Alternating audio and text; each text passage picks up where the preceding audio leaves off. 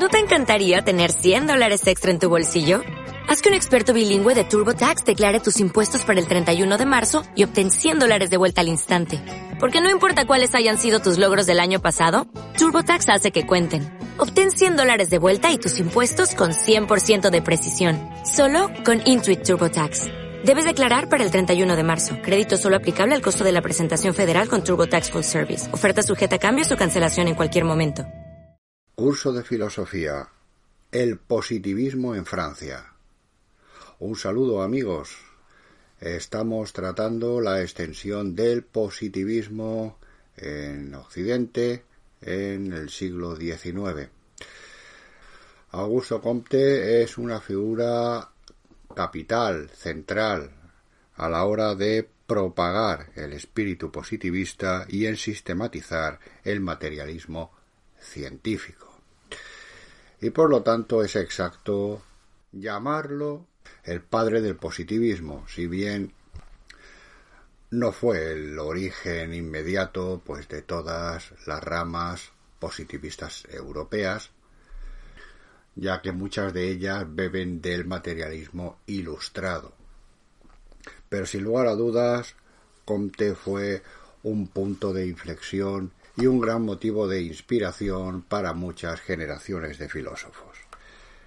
La escuela positivista francesa la vamos a dividir en tres audios porque su contenido es bastante interesante.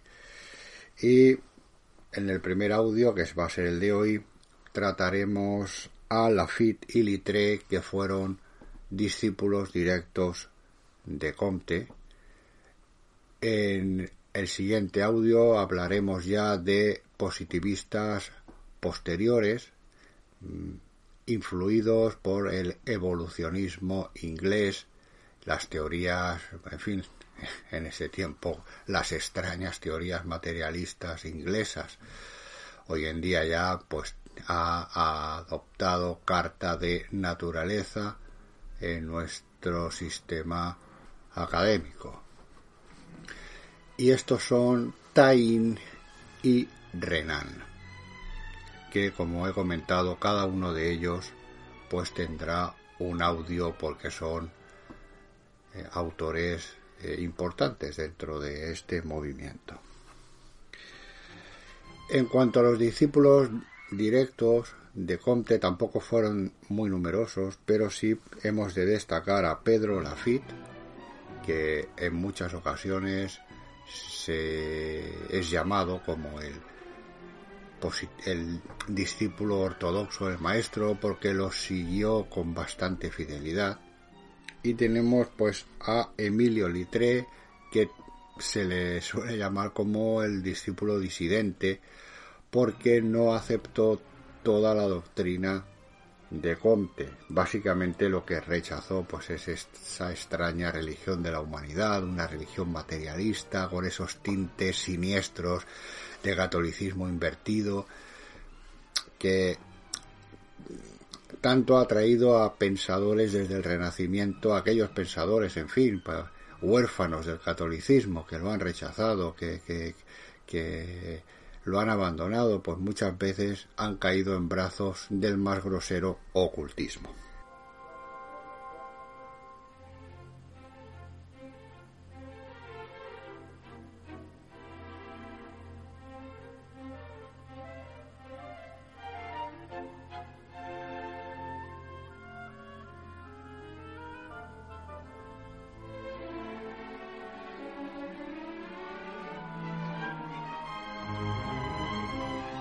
Pedro Lafitte, nacido en 1825 y fallecido en 1903. Es el año en que Richard Strauss, compositor, eh, trabajó en su Sinfonía Doméstica, la cual he utilizado como sintonía del audio. Lafitte merece recordarse como único representante notable del positivismo que llamamos ortodoxo, se trasladó a estudiar a París desde su tierra natal de Gironda, donde se hizo docente privado de matemáticas. Pronto se hizo ferviente seguidor y después incluso amigo de Comte, y por consejo de éste se dedicó a estudiar eh, biología, medicina y sociología. A la muerte del maestro, mientras la mayor parte de los discípulos eh, tomaron una postura crítica con Comte, eh, fueron bastante disidentes, sobre todo en el tema religioso. El grupo que permaneció fiel al sistema íntegro eligió a Lafitte como sucesor y segundo gran sacerdote de la religión de la humanidad, y esto ocurrió en 1857. Fundó en 1878 una revista para la propagación de los dogmas y prescripciones del comtismo. Más tarde, ya casi tocando al siglo XX, aceptó la cátedra de Historia de las Ciencias en el Colegio de Francia. Pero hubo de ver diversas escisiones del grupo de sus eh, discípulos, como de los nacionales Odifren y Semery y de otros extranjeros. A su muerte hubo un tercer gran sacerdote, que fue Janol.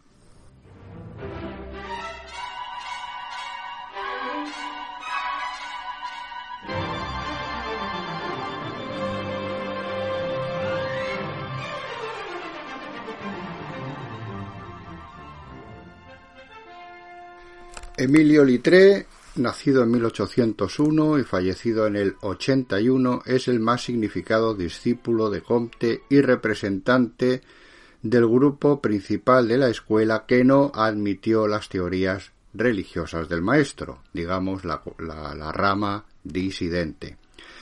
Nació en París, donde también transcurrió toda su vida. Inició los estudios de medicina, que no pudo acabar por la muerte de su padre en el 27. Entonces se entregó al estudio e investigación personal por su cuenta, enriqueciendo sus ya vastos conocimientos con un saber de tipo enciclopédico. Comenzó en 1828 su actividad literaria colaborando en revistas de medicina. En 1840, con 39 años, conoció el positivismo por la lectura ocasional del curso de Comte y desde entonces prestó una adhesión sincera e incondicional al sistema, del que hizo una entusiasta propaganda en sus artículos periodísticos. Entró por ello en relación estrecha con el fundador y contribuyó a ayudarle en su precaria situación pecuniaria. Pero en 1852 sobrevino la ruptura entre ambos, iniciando nuestro pensador la crítica de la fase mística del maestro y ya a la muerte de éste se separó de la corriente más ortodoxa. Por su traducción con notas de las obras de Hipócrates y otros trabajos de ciencia médica fue nombrado miembro de la Academia de Medicina y por su obra más importante y duradera, el Diccionario de la Lengua Francesa, entró en la Academia Francesa en 1871, que le había antes rechazado por su positivismo materialista había fundado en 1867 la Revista de la Filosofía Occidental como órgano de su dirección positivista. Fue electo diputado en 1871 y en el 75 senador vitalicio. Parece ser que al final de su vida, casi ya a la hora de su muerte, se convirtió al catolicismo. Litré, con un estilo lúcido y metódico, menos difuso y pesado que el del fundador, ha sido parte muy principal en la difusión de la doctrina de Comte, y llegó a ser, no obstante las protestas y críticas de los fieles ortodoxos, el jefe reconocido del positivismo francés post-comtiano. En la ciencia y filosofía positivista creyó hallar la garantía de un auténtico progreso intelectual, moral y social de la humanidad, donde el espíritu de conservación se unía al del progreso y se declaraba la necesidad de que una reforma intelectual precediera a la reforma social. Acepta la concepción general del positivismo científico basada en la ley fundamental de los tres estados y la consiguiente reducción, en el estadio positivo, del método filosófico al método científico, y dice así La distinción entre filosofía y las ciencias es esencialmente transitoria. La filosofía no es más que la ciencia general. Para transformarse las ciencias en filosofía no tienen más que ordenarse en sistema. Y esta elaboración es la que ha efectuado Comte.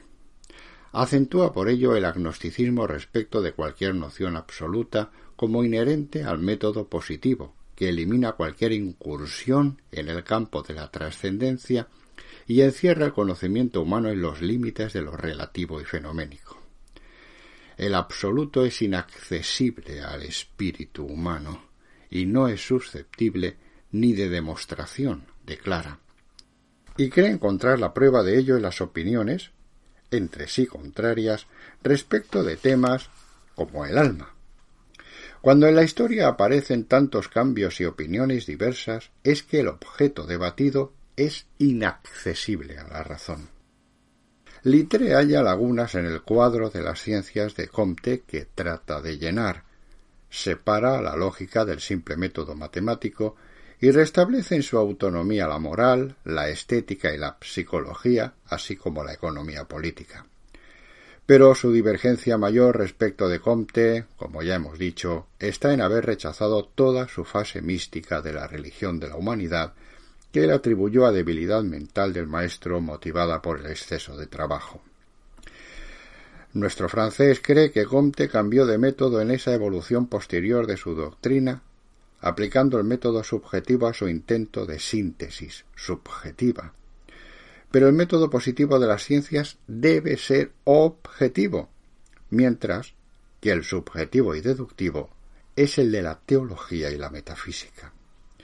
De ahí el teologismo introducido por Comte en su sistema posterior, por lo que Littre elimina toda esa síntesis subjetiva y se atiene únicamente al método positivo de la filosofía, cuya homogeneidad con las ciencias es completa y cuyo contenido viene dado por la observación y la experiencia.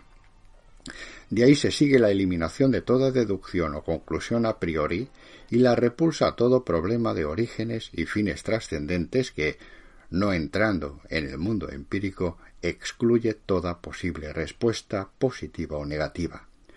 Littre no negaba la existencia de Dios, como lo había hecho el maestro, pero eh, sí que mantiene una postura agnóstica. De este modo, en Littre vemos pues una afinidad mayor que la de Comte o la de Lafitte con respecto a los positivistas alemanes.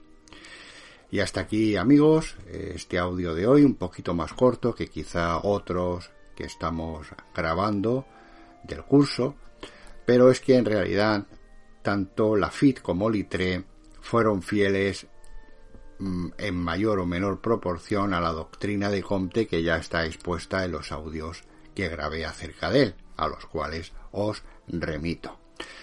En los siguientes, como había dicho al principio de este audio, pues hablaremos de la evolución del positivismo en Francia con Taín y Renan.